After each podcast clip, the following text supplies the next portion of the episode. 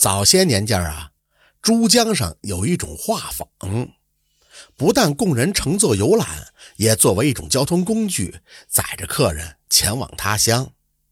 那船家呢，往往是一家子男女老少一齐上阵，这姑娘家们呢，还都打扮得漂漂亮亮的。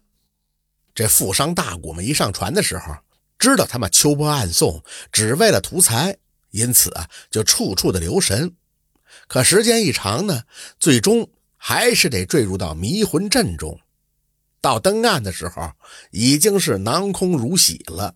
久而久之呢，人们呢便将这画舫改叫花舫了。却说江苏宜兴呢，有个沈灵柏，在广东的衙门里边当木刻，他都五十多了，还没有娶妻。向来是洁身自好，从来不寻花问柳。他这个人呢，办事勤恳，东家给他的回报也特别的丰厚。这么多年下来，积累了不少的家财啊。突然有一天呢，这沈灵柏就说：“哎，我已经有了这么一把年纪，不如回到家乡买点良田，住个优室，做个世外的隐士，快快活活的打发我这下半辈子吧。”一念到此。他也就辞了东家，收拾了行装，准备回宜兴了。这回家呢，必须要搭船。沈灵白早就听说过珠江花舫的厉害，因此雇船的时候一再告诫船家，船上不能有任何的女眷。为此呢，他还亲自上船仔细的检查了一番。等到确认万无一失了，这才允许解缆开船。哪知道这船刚开了没多久。这沈灵柏就在船上看见了一个容貌姣好的女子，虽然是淡妆素服，却意态动人。他当时就怒了，对着船家厉声呵斥：“明明说好了船上不得容留女眷，你为何言而无信呢？停船！我要上岸！”这船家吓得直接跪在地上，连头都不敢抬。那个女子呢，就急忙走了过来，对着沈灵柏拜道：“请先生恕奴家说明一切，若尽情理，则请先生收留。”若无道理呢，则听任先生驱逐。沈灵柏的鼻子哼了一声，强压着怒气就说：“哼，你姑且说来听听。”那女子呢，款款的说道：“奴家是宜兴人，姓刘，名小玉。自幼随父母来到广州，可父母不幸相继去世，奴家孤苦无依，只想回归故里，入尼庵皈依佛门。然而想雇船回乡吧，盘缠不足。”要攀附他人之舟吧，又恐遭遇不测。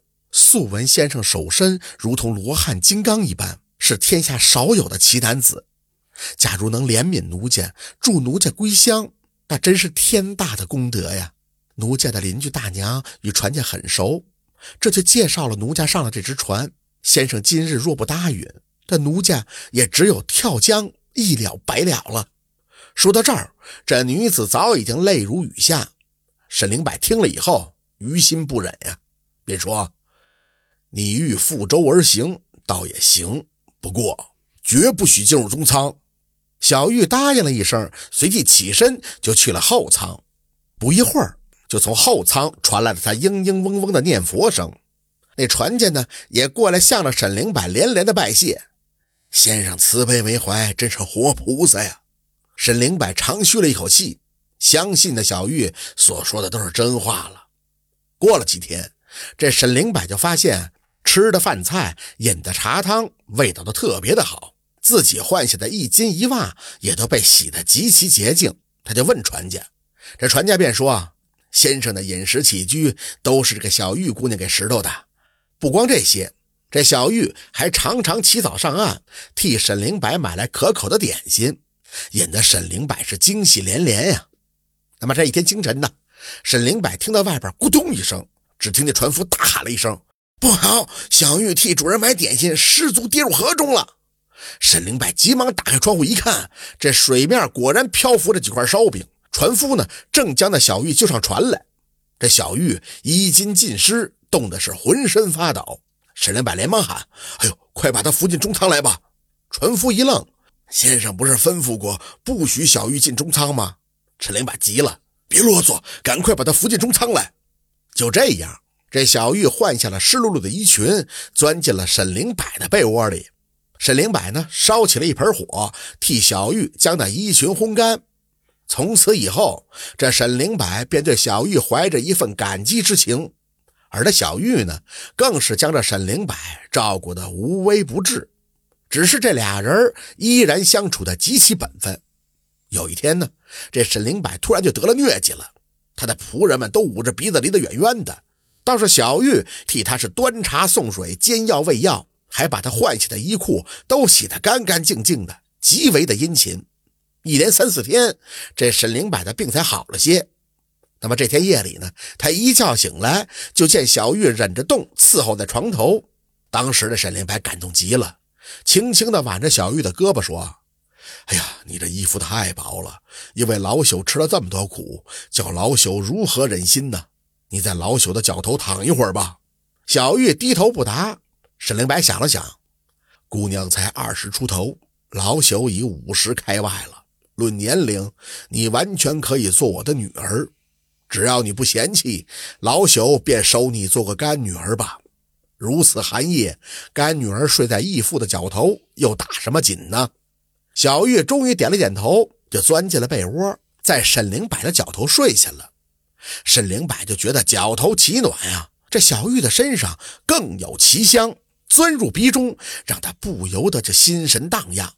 又挨了好一会儿。他终究没有把持得住，钻到了被窝的那一头，与小玉共枕了，搂着她，在她耳边低语：“倘若姑娘与我成就好事儿，我的家财也就归你所有啊。”小玉不作声，沈灵柏知道他已默许，高兴的就把这人搂得更紧了。打那以后，这俩人相处的就像夫妻一样。沈灵柏呢，把大小的事物。都交给小玉掌管，还把银箱的钥匙都给了他。等过了些日子，小玉告诉沈灵柏，他的两个仆人都跑了。不久呢，他又说那一个书童也跑了。那时候，这沈灵柏的一颗心啊，都在这小玉的身上，他也并不在意。直到有一天，沈灵柏发现自己的银箱全空了，便惊讶地向小玉询问。这小玉却说：“咦，你难道忘记了吗？”你的仆人偷走了多少银子？你的书童又偷走了多少银子？咱们每天柴米油盐的花了多少银子？你请医问药花了多少银子？支付传家的费用又是多少银子？你仔细算算，还能剩下多少呢？过了几天以后，这沈灵柏又发现这衣箱也空空如也了。再问向小玉，这小玉就答道：“既然银子都用完了。”不将衣物拿去当几个钱，又如何维持开销啊？沈灵柏虽然觉得他账算的不对，但他已经被这美人迷的是晕头晕脑了，哪还会细细的盘问呀？忽然有一天，船家就说：“怡清到了。”沈灵柏刚要上岸，小玉就劝他：“你要去哪儿啊？家中既已片瓦无存，你打算住在哪儿啊？”再说，故里的乡亲们都知道你在外边发了财，可你现在分文不剩，怎么去见家乡的父老啊？沈灵白苦着脸就问：“可不上岸有什么好去处呢？”小玉就说：“让船再往前行个七八里，我姨母留下一处旧宅，尚且清静，不如啊，就在那儿将就些日子。”沈灵柏想来想去，也就只得依了小玉。此后，这小玉经常是外出忙碌，好多日子都不回来。沈灵柏的心中虽然疑虑重重，可嘴上却不敢质问半句，也不敢离开家门一步。有一天呢，几个老友过来看望他，都是他在广东时的木友。沈灵柏吃惊的就说：“哎呦，你们怎么都来这儿了？”一位老友就笑着说。呵呵呵呵，我们偶然听说沈兄在这儿，这路又近，就相约齐来拜访了。到这时候，这沈灵柏才算明白，自己乘了好几个月的船，每天对着一个如花似玉的妙人儿何曾留心过山川景色呀？又何曾问过行程？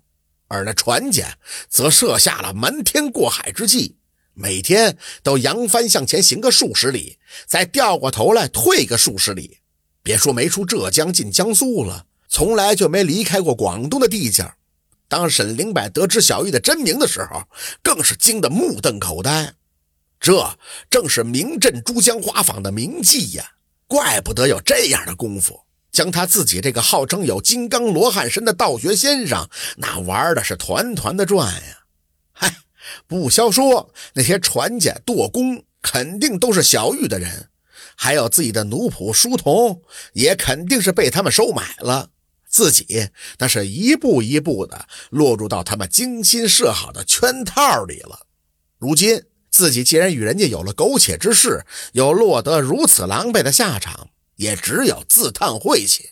这沈灵柏垂头丧气的跟着几个朋友一起离开了小玉的家，又请人帮忙在这衙门里边谋了个差事，重新过起了木刻的生涯。这不同的是，原先的一个有钱人，已经变成了穷光蛋喽。这就是花坊的故事。感谢您的收听，喜欢听白好故事更加精彩。